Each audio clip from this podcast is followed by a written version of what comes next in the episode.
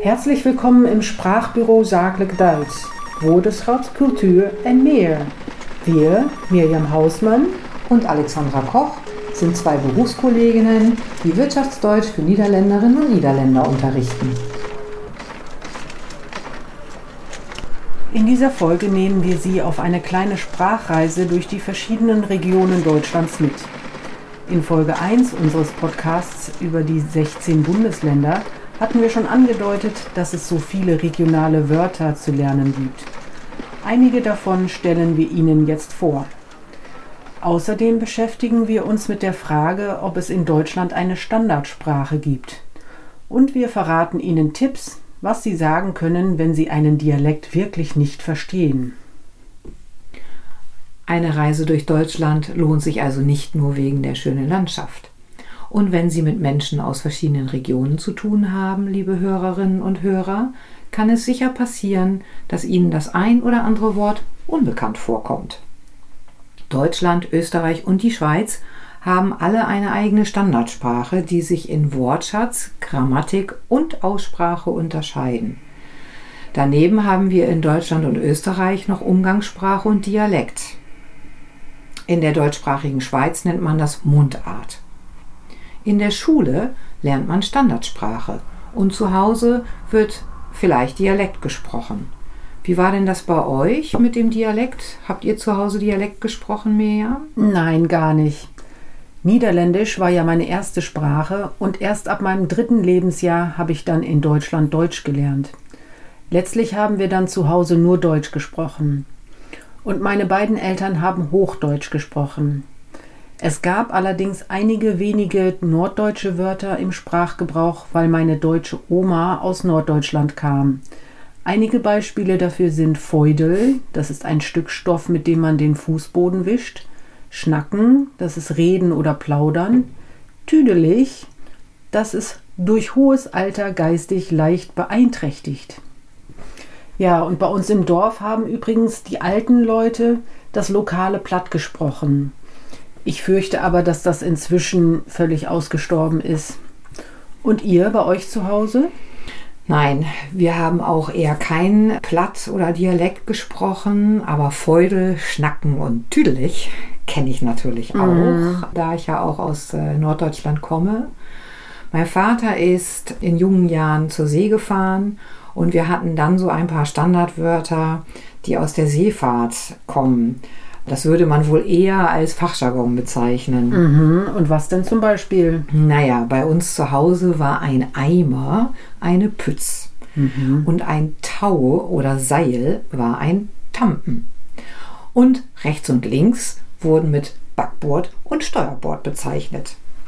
Wir sitzen, saßen also im Auto und mein Vater hat dann gesagt, fahr mal Backbord oder Steuerbord. Gekocht haben wir in der Kombüse und nicht in der Küche.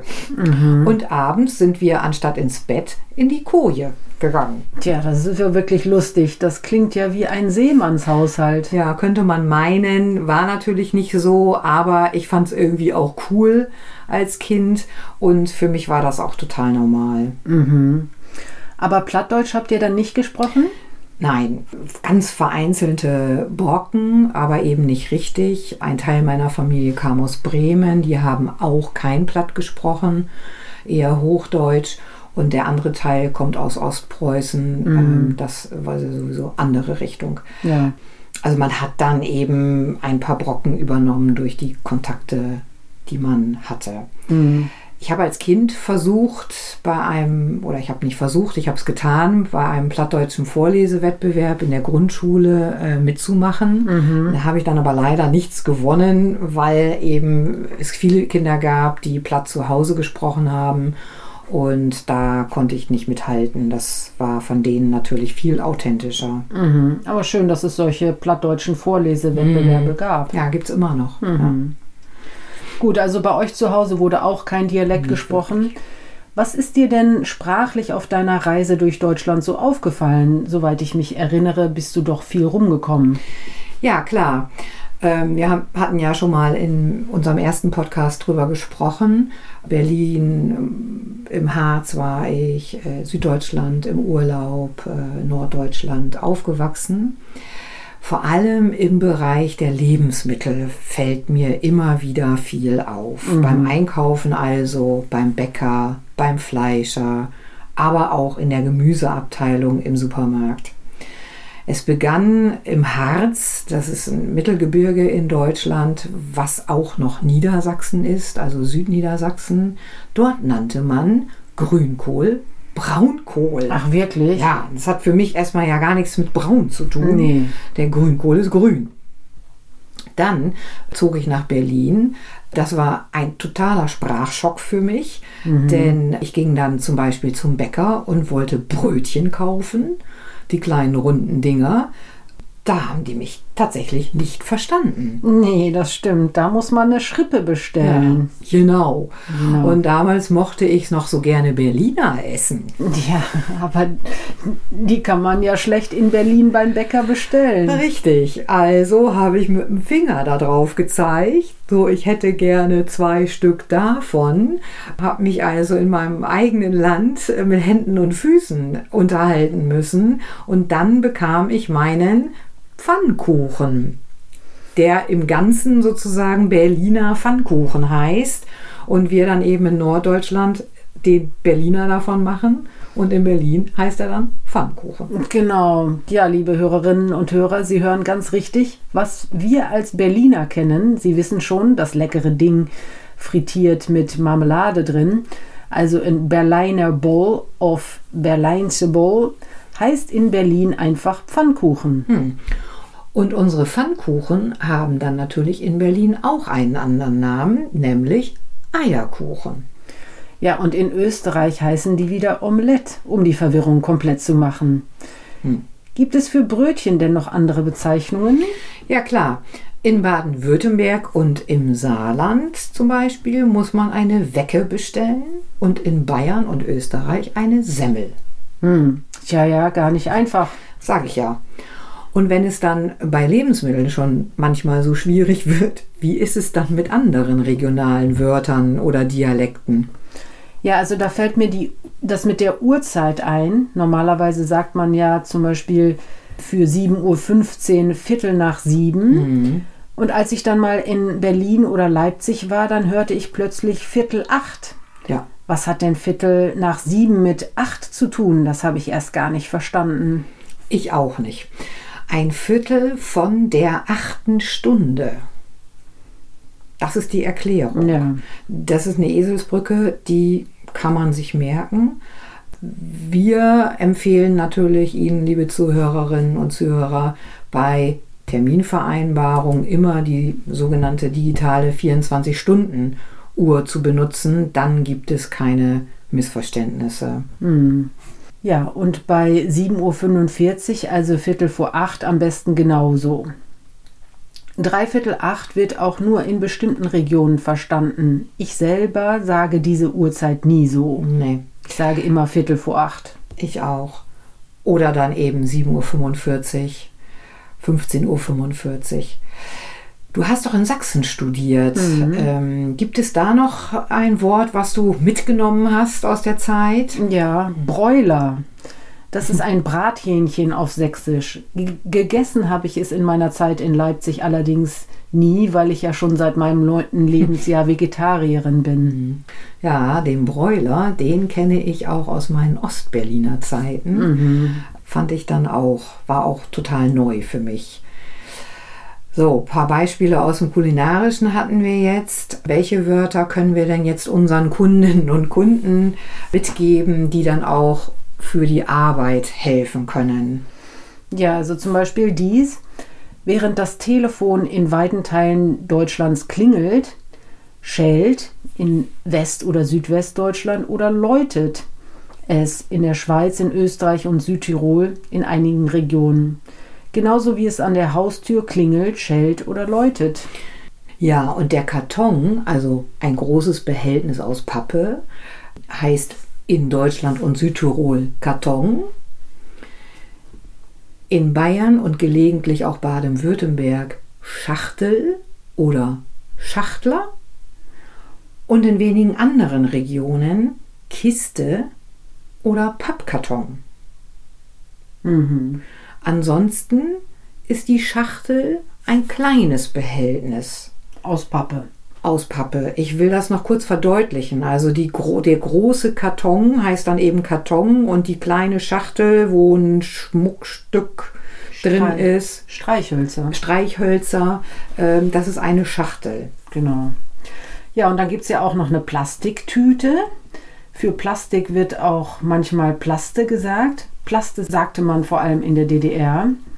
Aber eine Plastiktüte kann auch eine Plastiktasche sein oder ein Plastikbeutel bzw. ein Plastebeutel in der Südhälfte Ostdeutschlands. Das wäre dann also Sachsen. Und in Österreich und in der Schweiz kann das auch ein Plastiksack bzw. eine Plastiktasche sein. Da fällt mir noch ein, in Österreich sagt man auch Sackerl.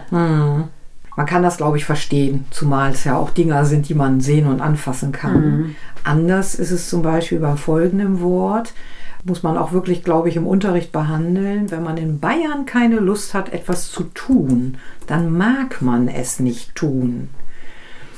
Wir würden sagen, ich möchte es nicht tun. Und dieses Nicht-Mögen wird nicht nur in Bayern, sondern eben auch in Österreich und Teilen der Schweiz gesagt. Heißt dann so viel, ich will nicht, also ich mag nicht, heißt dann so viel wie ich will nicht, ich möchte nicht. Man kann aber umgekehrt dann eben auch wohlmögen und dann kann man fragen, magst du mir helfen? Wir würden sagen, möchtest du mir helfen? Ja, für mich klingt das wirklich falsch. Magst du mir helfen? Ja. Ja, und für den Fall, dass man sich mal die Nase putzen muss äh, und nichts zur Hand hat, dann fragt man einfach nach einem Tempo. So wird also ein Papiertaschentuch sehr verbreitet genannt. Das kommt natürlich von der Marke Tempo. Das Wort hat man dann einfach übernommen.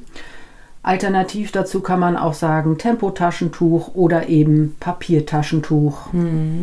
Es gibt da so mehrere Dinge, die so Markenname haben. Da muss man dann eben die Marke kennen. Ja. Und wenn man nicht aus Deutschland kommt, dann könnte das schwierig sein. Ich bin mir auch sicher, dass äh, auch unsere Hörerinnen und Hörer schon so einige Wörter kennen, die wir genannt haben. Und wir sind uns natürlich auch einig, dass man nicht alle regionalen Wörter kennen muss. Ne, können wir denn unseren Hörerinnen auch Tipps geben, wie sie sich da besser verständlich machen können oder wie sie das besser lernen können, so regionale Sprachen zu verstehen? Ja, erstmal ist es natürlich eine Sache des Bewusstseins, dass man einfach weiß, dass verschieden, in verschiedenen Regionen Sachen auch andere Wörter haben können. Und meistens versteht man die Wörter aus dem Kontext. Und wenn nicht, dann zögern sie einfach nicht, um ihren Gesprächspartner zu fragen. Und sie müssen auch nicht alle Wörter lernen und selbst anwenden können. Es reicht ja, wenn sie einige verstehen. Sie verstehen ja auch verschiedene niederländische Dialekte, ohne sie selbst zu sprechen. Ich erinnere mich da an meinen Aufenthalt in Limburg. Da war es tatsächlich manchmal schwierig, aber eben auch nicht unmöglich, die Leute zu verstehen. Ich habe in Belgien dann zum Beispiel ein Schild gelesen, Wegumlegging für Umleitung. Und dadurch, dass ich auf der Straße unterwegs war, hat mich natürlich der Kontext äh, das Wort gelehrt. Ja, ich fand das mal lustig, als ich in Belgien war.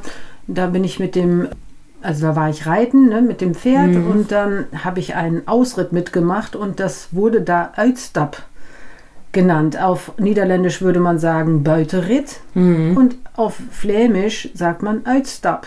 Das klang sehr lustig, aber ich habe natürlich gleich verstanden, was gemeint ist.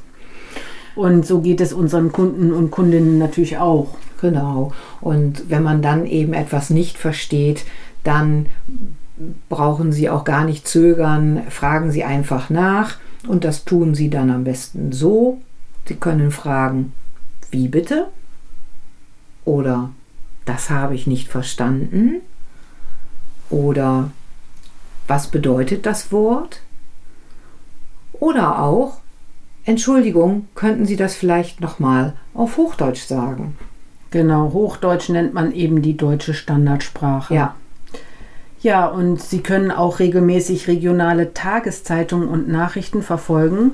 Dann bekommen Sie leicht mit, welche Vokabeln oder Grammatikeigenheiten eventuell regionale Varianten sind. Das gleiche gilt natürlich für die Aussprache. Und wie gesagt, wenn Sie etwas nicht verstehen, können Sie Ihren Gesprächspartner auffordern, das Gesagte nochmal auf Hochdeutsch zu wiederholen. Und so können Sie ganz einfach neue Wörter lernen, wenn Sie in Deutschland sind oder mit Ihren deutschen Gesprächspartnern sprechen. Nehmen Sie doch ein kleines Büchlein mit, was Sie dann immer bei sich haben, und notieren Sie neue Wörter. Suchen Sie dann später im Internet und schreiben sich die Bedeutung auf. Oder noch einfacher, machen Sie ein Foto, wenn Sie unterwegs sind, von Schildern, Plakaten, Aufschriften und so weiter. Mhm, genau. Ja, dann fasse ich nochmal zusammen unsere Tipps. Also als erstes natürlich gut zuhören, neue Wörter notieren und gegebenenfalls nachschlagen, nachfragen bei Ihrem Gesprächspartner, regionale Zeitungen lesen, regionales Fernsehen gucken und regionales Radio oder Podcasts hören. Ja, vielen Dank für die Tipps, Mirjam. Wenn unsere Zuhörerinnen und Zuhörer noch andere Tipps benötigen, vielleicht auch aus bestimmten Regionen, können wir ja gegebenenfalls auch gerne nochmal in einem anderen Podcast behandeln, wenn Sie uns eine Mail schicken. Hm. Gefällt Ihnen unser Podcast und sollen wir weitere Folgen produzieren? Dann spendieren Sie uns doch einen Kaffee oder zwei. So bleiben wir motiviert. Dat geht ganz einfach über den Link in der Podcast-beschrijving. Vind je onze podcast leuk en wil je graag meer afleveringen kunnen beluisteren? Dan kun je ons op een kop koffie trakteren of twee. Zo gaan we enthousiast door. Wenn Ihnen diese Folge gefallen hat, dann freuen Sie sich auf die nächste und abonnieren Sie doch einfach unseren Kanal. Und wenn Sie Themenwünsche haben, über die wir sprechen sollten, mailen Sie uns einfach. Alle Kontaktdaten stehen in der Podcast-Beschreibung. Bis bald im Sprachbüro. Servus, Tschüss und auf Wiederhören. Ihre Mirjam Hausmann und Alexandra Koch.